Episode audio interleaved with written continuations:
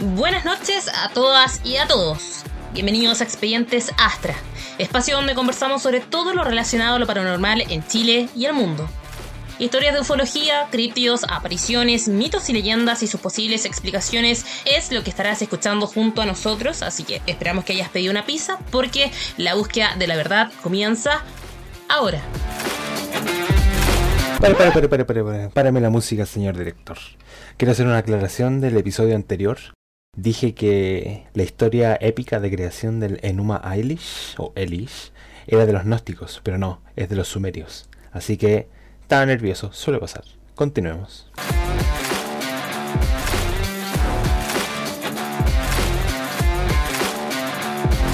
Buenas noches a todos y bienvenidos a la primera edición de Expedientes Astra, espacio donde hablamos de todo lo relacionado a lo paranormal en Chile. Hoy les tenemos un episodio lleno de información sobre casos de Chile y algunos datitos importantes. Yo, en mi caso, me llamo Jaime, eh, soy comunicador audiovisual, me encanta lo paranormal desde que era chiquitito, cabro chico. Así que hacer esto es súper, súper bacán. Hoy me acompañan dos grandes amigos y también colegas, ya que también forman parte del equipo de Astra Media, Francisco Martínez y Luis Fuensalida. Hola, hola, hola a todos. ¿Cómo están? Luis por acá. Francisco por acá. Bueno, antes de Eh, empezar me gustaría que se presentaran un poco más, si nos podrían decir, eh, aparte de los nombres, qué, qué hacen eh, y por qué les fascina lo, lo paranormal y por qué están aquí parados. Una cosa que aprendí de, de ver el programa, un programa radial por trabajo todos los días, es que si haces una pregunta al aire, al final no responde nadie. Así que le voy a dar primero la palabra a Francisco. Hola, ¿qué tal? Mi nombre es Francisco Martínez. eh, soy audiovisual. eh, también soy analista programador y estoy estudiando ingeniería en informática. Eh, a mí siempre me ha llamado lo que es paranormal, lo que es los fantasmas, los ovnis. eh, he tenido experiencias cercanas en, durante mi vida y espero durante los programas que vengan más adelante poder contar mi historia. Y, mm, y eso, y feliz por estar acá con el primer programa piloto. Eh, bueno, hola, hola a todos. Eh, me llamo Luis, soy cineasta de profesión. Eh, bueno, ¿qué les voy a decir? Pues, es feliz de estar acá con mis amigos, con mis colegas. Bueno, nosotros constantemente estamos hablando con respecto a ovnis, a fantasmas, y siempre hemos tenido como la inquietud de poder un poco hacer algo con este, con este material. Así que, bueno, estamos acá tratando de, de poder conversar un poquito algunos casos, eh, algunas historias personales, cosas que hemos escuchado por ahí. Así que ojalá se puedan entretener, les guste y, y nos acompañen en esta aventura de Expediente Astra. Veo nombre, sí. Deberíamos haber tenido un. Habernos servido un- una copita, un- una piscolita, algo Eh, así. pues, faltó, faltó algo para picar ahí. Bueno, Para será ya, sí, tiene que ser como el, sello para la siguiente. Así no, Sí, nos ponemos más locos. Mm. No, apa- aparte que igual está, hace, eh, es verano y hace calor, así que una cervecita. Ah, sí, definitivamente. Ya, pero ustedes son afortunados porque ustedes están allá en, en la quinta región y está fresco a comparación de acá de, de la región de Ñuble, específicamente en Chillán Viejo, porque hace un calor. Y, con la, y la dirección tanto, tanto, Sí, tanto. específicamente en. Me pueden mandar Claro. cositas, cabrón, no hay problema. La cosita en la dirección de mi casa es. Claro, cuando quieran. Aquí No lo espero. De buenas galletas. ¿eh? Ya, Eh, pues, entonces, eh, hoy día, entonces, como había dicho, íbamos- vamos a hablar sobre algunos casillos importantes de, de Chile y uno mucho más importante que ahí ya daremos el nombre cuando llegue el momento. Pero antes, como introducción, quería contarles también sobre historia, otra historia relacionada a eso. Por ejemplo, si yo dijera cuál fue el caso más importante ovni en Estados Unidos, ¿ustedes qué dirían? El caso Roswell. pues. Obviamente Sí, sí, sería eso, pero están, o sea, esta no es, no es caso Roswell, es mucho antes. Este fue en el año 1896. Y dice Ah, más o menos así. Uno de los casos más famosos de avistamientos ovnis fue en Estados Unidos, la cual formó parte de las aeronaves misteriosas o fantasmas. La más conocida de las oleadas de la misteriosa aeronave comenzó en California en 1896, Posteriormente, informes y relatos de aeronaves similares vinieron de otras áreas, moviéndose generalmente hacia el este por todo el país. Algunos reportes durante esta ola de informes de aeronaves afirmaron que los ocupantes eran visibles en algunos dirigibles. Salió una rima. Divulgándose también encuentros con los pilotos. Estos ocupantes a menudo parecían ser humanos, aunque su conducta, manerismos y vestimentas fueron a veces reportados como inusuales. En ocasiones, los aparentes seres humanos afirmaron ser del planeta Marte. Bueno, toda esta aeronave, que es como un Zeppelin gigante, apareció en los diarios de 1896 y fue como el mayor caso de todos, pero como ya pasó tanto tiempo que ya ahora la gente como que se está olvidando de, de ello. Por ejemplo, aquí los, los diarios, el diario El Sacramento Bee y el San Francisco Call reportaron el primer avistamiento el 18 de noviembre de 1896. Los testigos informaron de una luz que se movía lentamente sobre Sacramento en la tarde del 17 de noviembre, con una elevación estimada de mil pies. Algunos testigos dijeron que podían, eh, dijeron que podían ver una forma oscura detrás de la luz. Un testigo llamado R.L. Lowery divulgó que oyó una voz de la nave ordenando aumentar la elevación con el fin de evitar golpear una torre de la iglesia. Lowery describió más adelante la nave como siendo accionada por dos hombres esforzándose sobre pedales de bicicleta. Por encima de los hombres pedaleando parecía haber un compartimiento de pasajeros que se encontraba abajo del cuerpo principal del dirigible. Una luz estaba montada en el extremo delantero de la aeronave. Algunos testigos reportaron el sonido del canto mientras la aeronave pasaba por encima. Entonces como que se pueden imaginar, según lo, como lo escriben acá, como un, un dirigible que tiene como hélices y que es accionado como por manualmente, así como que no es tan, tan mecánico, o sea, mecánico sí, pero no como tecnológicamente avanzado. ¿Qué opinan de, de aquello? Sé que lo que me recuerda, me recuerda a un. No sé si. ¿Se acuerdan un capítulo de Los Simpsons? De cuando van a una secta y sale el tipo volando con un globo, con pedaleando. Es como el mismo objeto, ¿no? Ah, sí, es como el mismo concepto. igual hay, hay muchos casos que han ocurrido anteriormente que quedaron ahí. Pues. Igual hay imágenes de, no sé, por. Eh, de. Mm, de avistamiento, historia y que van quedando en el pasado. Igual, igual bueno, este, este yo no lo tenía conocimiento en la que tú dijiste, este Jaime, bueno. Em, a mí lo que siempre me llama la atención de que hay tantos casos en Gringolandia, en, en los United States. Ah.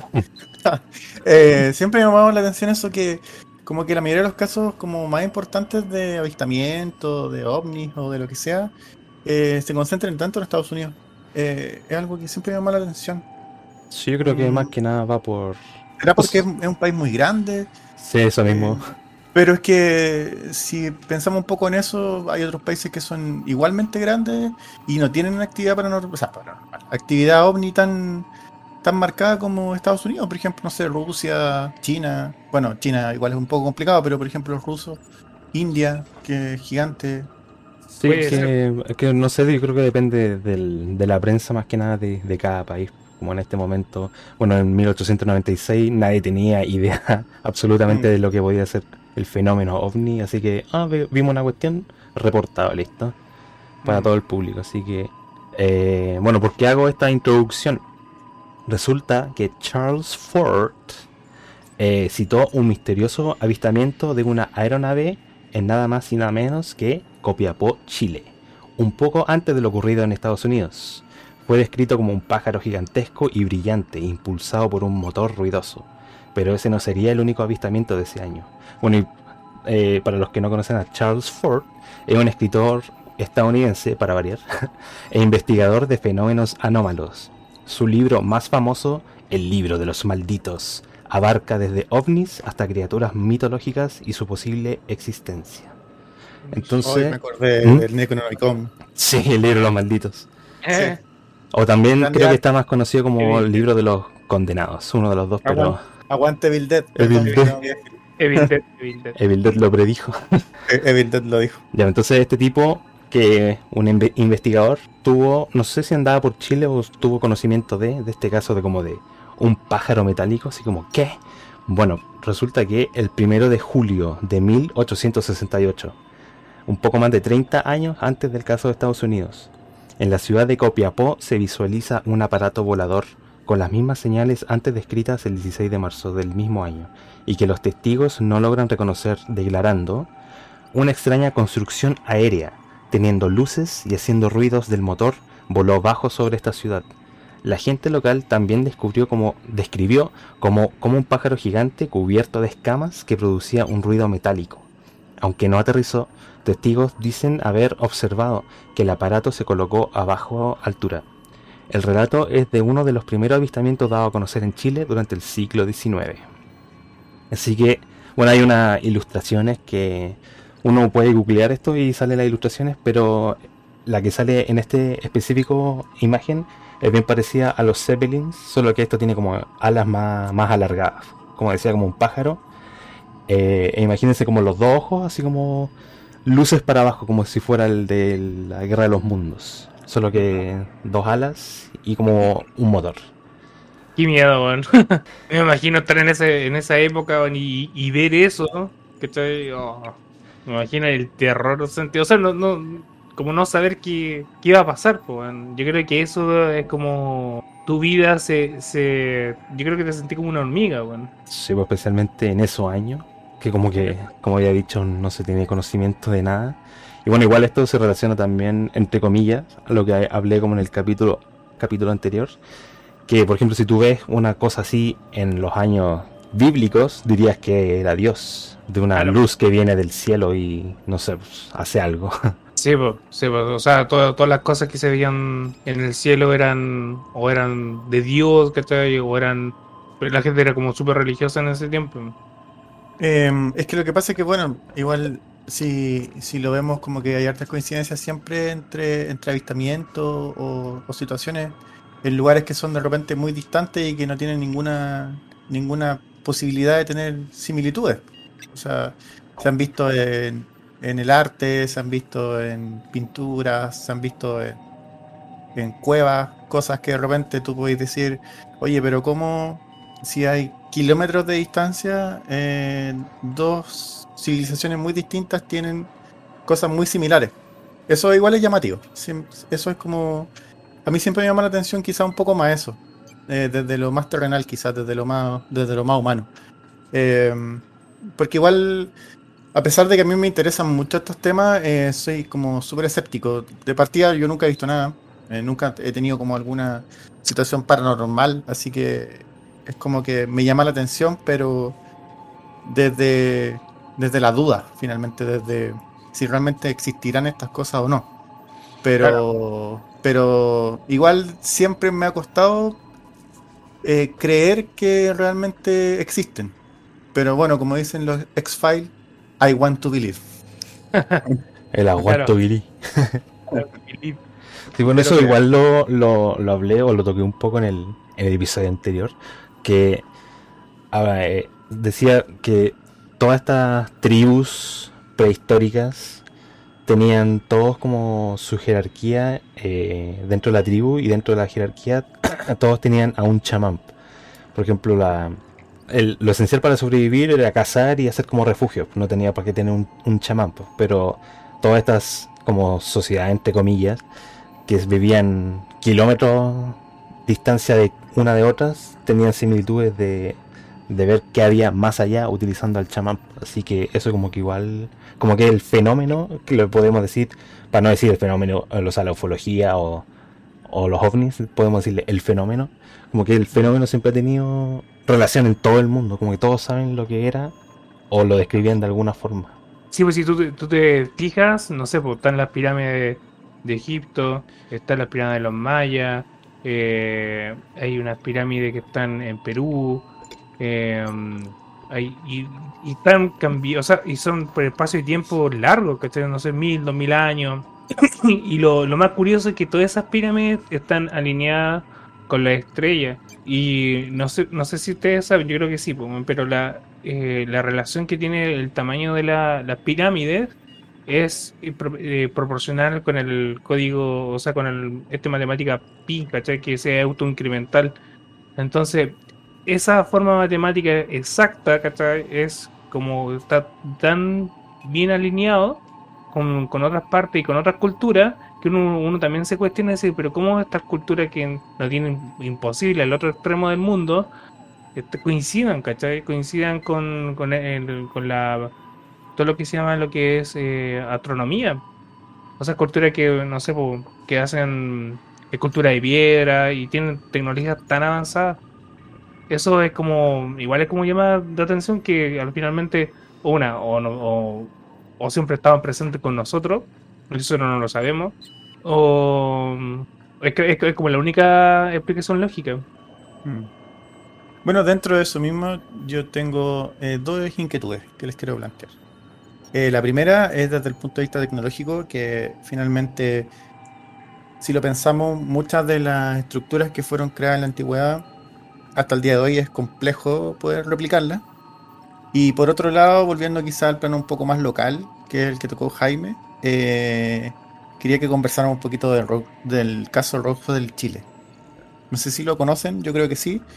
Eh, pero creo que es interesante porque es uno de los casos como más eh, llamativos y, y peculiares que hemos tenido en nuestro país.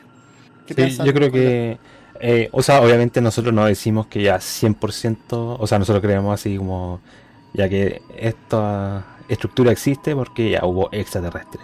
No, en ningún momento decimos eso, siempre como que, como que ponemos, la duda, es como sí. la duda. Mm. si ponemos en la mesa como que están estos, como entre comillas, hechos, ya que están estas estructuras que están difíciles de hacer hoy en día, pero puede estar la opción, puede que haya otra opción, puede que nosotros hayamos sido más vivos antes, o cualquier otra cosa, pero están como siempre tenemos la, la mesa llena de herramientas, pero nunca nos quedamos con ninguna, por decirlo así. Claro, yo no estoy diciendo que haya sido como el extraterrestre, sino como que es, es- como para, para la duda, para pensar. Porque da para pensar como so- eh, sociedades tan, tan distintas, lejanas, hayan coincidido con algo en un punto. O sea, tiene que haber un punto de conexión entre alguna de ellas.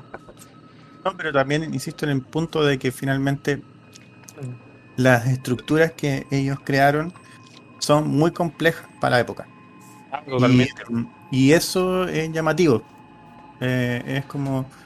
No, no es algo fácil de construir.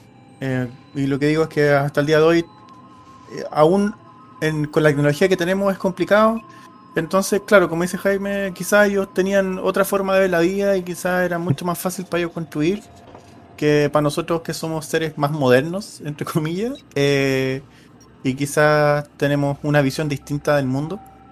Eh, pero claro, eh, yo creo que finalmente es la interpretación de cada uno. Eh, aquí estamos poniendo como las cartas sobre la mesa, como se dice. Y cada uno interpretará como mejor le plazca la situación. Pero de que es llamativo, es llamativo. Y Claro. eso yo creo que no hay duda.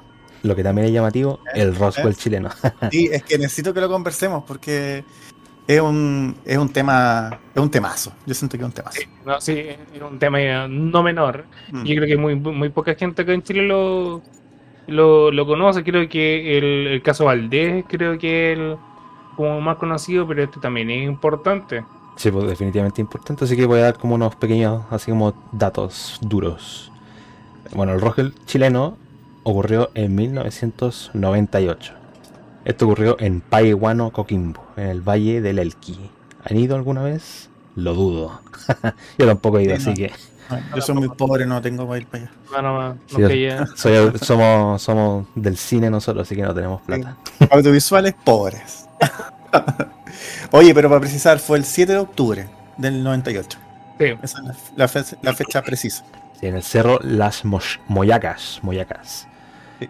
Bueno, ahí, como cuenta la leyenda, bueno, no es leyenda porque fue hace poco, así que están como los hechos, que primero sintieron los habitantes fue un tremendo sonido, sí, un estruendo, parecido cuando los aviones cruzan la barrera del sonido. Un objeto volador que describieron como color metálico y de unos 15 metros de diámetro se mantenía estático sobre la cumbre del cerro Las Moyacas desde el cual se eh, domina todo el pueblo. De ahí podéis ver todo, básicamente. El objeto Mm. comenzó a elevarse y de pronto dio un violento giro y se partió en dos. Ante los ojos atónitos de los testigos, una parte cayó en la cima y la otra detrás del cerro. Los testimonios recogidos en el terreno entre las muchas personas que avistaron el fenómeno permiten considerar bien establecidos los siguientes hechos. El objeto observado era de color metálico plateado. Los rayos del sol se reflejaban en su estructura, haciendo más fácil su observación. Su forma era alargada. Permaneció en la cumbre de la montaña toda la tarde del miércoles 7, 8 y 9, cuando fue retirado por personal del ejército de Chile. Todo el pueblo, incluido el alcalde Lorenzo Torres, eh, fueron testigos de los hechos. Después de caer el objeto, se registraron temblores de tierra. Se cortó la luz en casi todo el valle y se vieron afectadas la transmisión de radio y TV en Paiguano, Pisco, Elqui y Monte Grande. Bueno, esos eran los datos como duros, pero lo más interesante de todo es que apenas cayó el objeto, llegó todo a los militar, aviones, eh, no, no aviones, sino que helicópteros negros estadounidenses, limpiaron todo y aquí no pasó nada. No, yo hubo presencia de la NASA también. Sí, pues la NASA, ahí está leyendo por ahí que, que el alcalde iba a dar como, como que se dice, un comunicado de prensa y lo, lo silenciaron. Al final no. Porque la gente estaba expectante de qué lo que había ocurrido, no sabía, no podían, no podían subir al cerro. Y um, imagínense estar ahí en esa época, que escuchan un estar en su casa en la noche y escuchan un estruendo y ven unas luces en el cerro, daba a pensar igual, da miedo igual. Sí, pues igual cuático, o sea, si lo vieron, pues veía una cuestión metálica y pues. como que cae y después, bueno, queda la cagada así de puro personal militar. Faltaba que poco menos se llevaran a la gente, así como a, lo, a todo el pueblo, a interrogación. No, y los heavy también es el corte de luz, pues imagínate eh, un corte de luz. Eh, La por lo radio. tanto, la televisión tampoco estaba en ese momento. eh, estaban casi aislados. Imagínate eh, estar en esa circunstancia aislado. Ver helicóptero para un lugar. Es que considerando que el lugar es un lugar súper eh, aislado, no es tan fácil llegar. eh, no es tan concurrido. Imagínate llegar un- a que te pasa algo así y estás sin luz, viendo que pasa en helicóptero, eh, que no tienes posibilidad de contactarte con, con, más gente, porque finalmente piensa que en el, en el 98 los celulares como los conocemos ahora no eran así. O sea, tú no No, tenías la posibilidad de mandar un WhatsApp o de llamar por teléfono a cualquiera para contar la situación, ¿cachai? Y eso igual de haber sido estresante para la gente, yo creo. El, la la esta- estar incomunicado en circunstancias de estrés es heavy. Sí, aparte que no tenían radio, así que como no, no podían como informarse tampoco, lo único que quedaba era el salir a la calle y conversar con los, con los vecinos. Sí, pues. No, y aparte que en esa época, si no me equivoco, 98, creo que solamente había teléfonos de red fija, pues. Todavía no llegaban los celulares, no existían. Por lo menos no, eran masivos, creo. po. Pero a mí lo que me llama la atención es que imagínate, se estrelló y a los minutos llegaron eh, eh, helicópteros negros de la NASA. O sea, puede, lo conversamos afuera, que también puede que haya una, una base por ahí militar que sea secreta. Y los gringos, ¿de dónde salieron tan rápido? Eso estaba pensando porque se me imaginaba eso, porque podía ser que estuvieran cerca, así como que, oh, justo pasó esto al lado de nosotros, como que tiene una base por ahí. O pueden que, no sé cómo en ese año, bueno, igual no están, no hace mucho, pero lo hubieran estado monitoreando de antes. Y como que lo hubieran estado siguiendo, de alguna u otra forma. Y como que cacharon que, que iba a cagar, que iba a estrellarse, o, o tuvieron suerte que justo se estrelló, no sé, y aparecieron, pero no sé, como que me dan esas dos opciones de por qué aparecieron tan rápido. Te da para pensar igual, ¿no? Es como que uno lo estuvieran siguiendo o una había una base cerca. También está el, el caso del carabinero.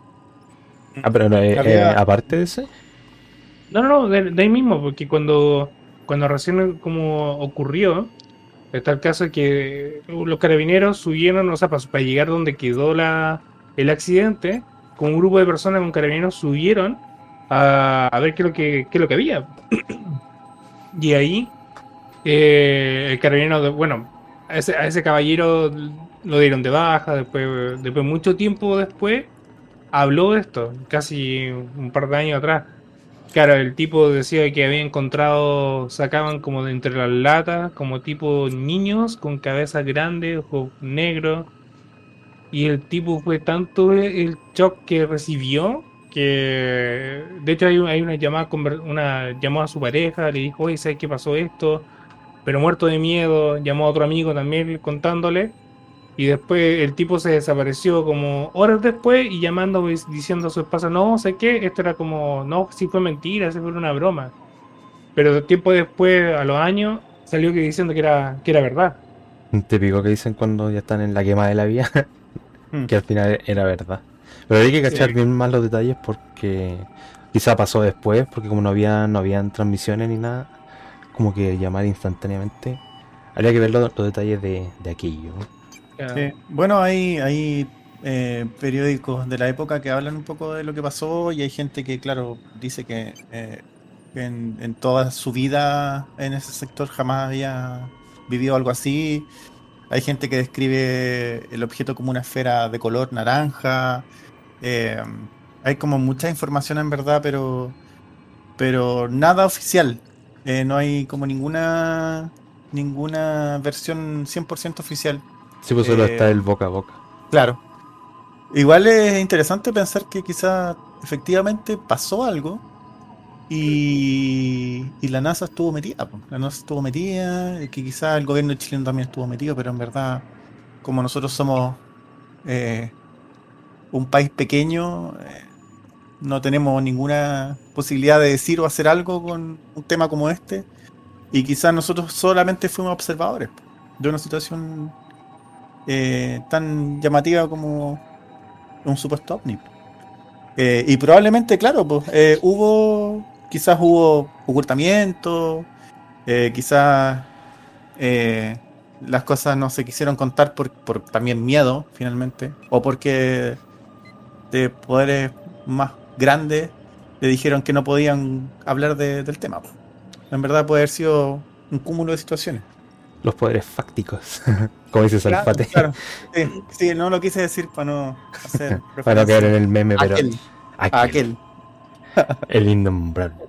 Pero bueno, ahí yo creo que se, se viene. se viene, ¿cómo se llama esto? Videíto, yo creo, documental de Astra Media en, en ¿cómo se llama el lugar? Pai, Pai, Pai, Pai, Pai, Pai, Guano. Bueno. Bueno. Sí, por supuesto. Atenti a eso. Sí hacer ahí una Una investigación a fondo. claro, para cachar qué pasó, por ir tan en el lugar ahí. investigar, realmente, ¿no? Y aparte, también, como complementando también, acá mismo en la, quinta región, está el Cerro La Campana. Y mi hermana vive cerca, como ahí en el campo, y en el, cerro encima de, la, de la campana, que es imposible subir en auto, sino la única forma de subir es a pie en la noche se ven luces. y yo le he visto en la noche las luces ahí en el cerro dando vueltas. Ahí les dejo también. yo creo que va a ser el tema de la próxima del próximo capítulo.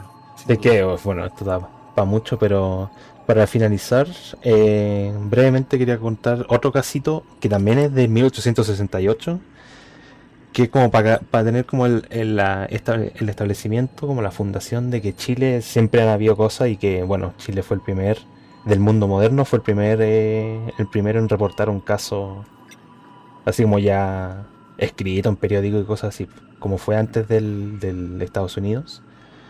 Por ejemplo, este otro caso, aparte del que había dicho antes al principio, el de las alas y el motor, este fue el 14 de noviembre de 1868. En Chile informan y publican el primer avistamiento ovni ocurrido en la edad moderna de nuestro planeta. El suceso se publicó en el diario El Constituyente de Copiapó. Eh, la noticia fue redactada así. lluvia de estrellas. Acaba de tener lugar la lluvia de estrellas o bólidos que de algunos años viene observándose en la noche del 13 al 14 de noviembre. Una casualidad nos puso en actitud de testificar la existencia de tal fenómeno en esta, en esta latitud y de recrearnos en la contemplación de ese precioso fuego de artificio encendido por la naturaleza. Qué poético. cuya explicación escapa todavía a las investigaciones de la ciencia. Lo extraño de esta lluvia es que los meteoritos volaban en formación y a baja altura sobre los cerros. Shan. Oh, ¿Qué? Así que o era o no era, eh, bueno, era, ¿cómo se llama? Lluvia de estrellas, pero entre medio se colaron unos insolentes. también ahí, ahí podemos integrar ya el, el próximo el próximo capítulo y también hablar de la experiencia también que hemos tenido de avistamiento. Así es, así que, bueno, ha sido un placer, eh, Luis, Francisco, yo soy Jaime. Entonces, nos veremos el próximo capítulo en algún momento del futuro. Gracias, gracias por la invitación. Y bueno, aquí eh, creo que podemos conversar un poquito de, de este interesante tema que es el- los ovnis. Así que, nada, pues eh, vamos a seguir transmitiendo, vamos a seguir hablando un poco de este tema. Y están todos invitados a, a seguir acompañándonos en esta travesía. Y sigan escuchándolo y recomiéndenlo con sus amigos, coméntele, comente a la gente que está a su alrededor, los amigos, vecinos, ahí para que vaya creciendo nuestro canal y nuestro programa. Oiga, señora, ¿vio el- ¿escuchó el último capítulo? Ahí, El último podcast, ¿tenía idea de algo, señora? no. Ya, Así que eh, si tienen preguntas, consultas o recomendaciones, astramedia.chile.gmail.com Y también estamos en Instagram, eh, astramedia, o era astra.media, no, era astramedia chile, bueno, en Instagram. Les saldrá ahí primero. Una, una, una cosita chica, si alguien de los que nos está escuchando tiene algún caso especial, algo que nunca lo ha contado, que mande el correo, nos escribe por WhatsApp, por las redes sociales, y ahí podemos ver que si podemos explorar ese caso.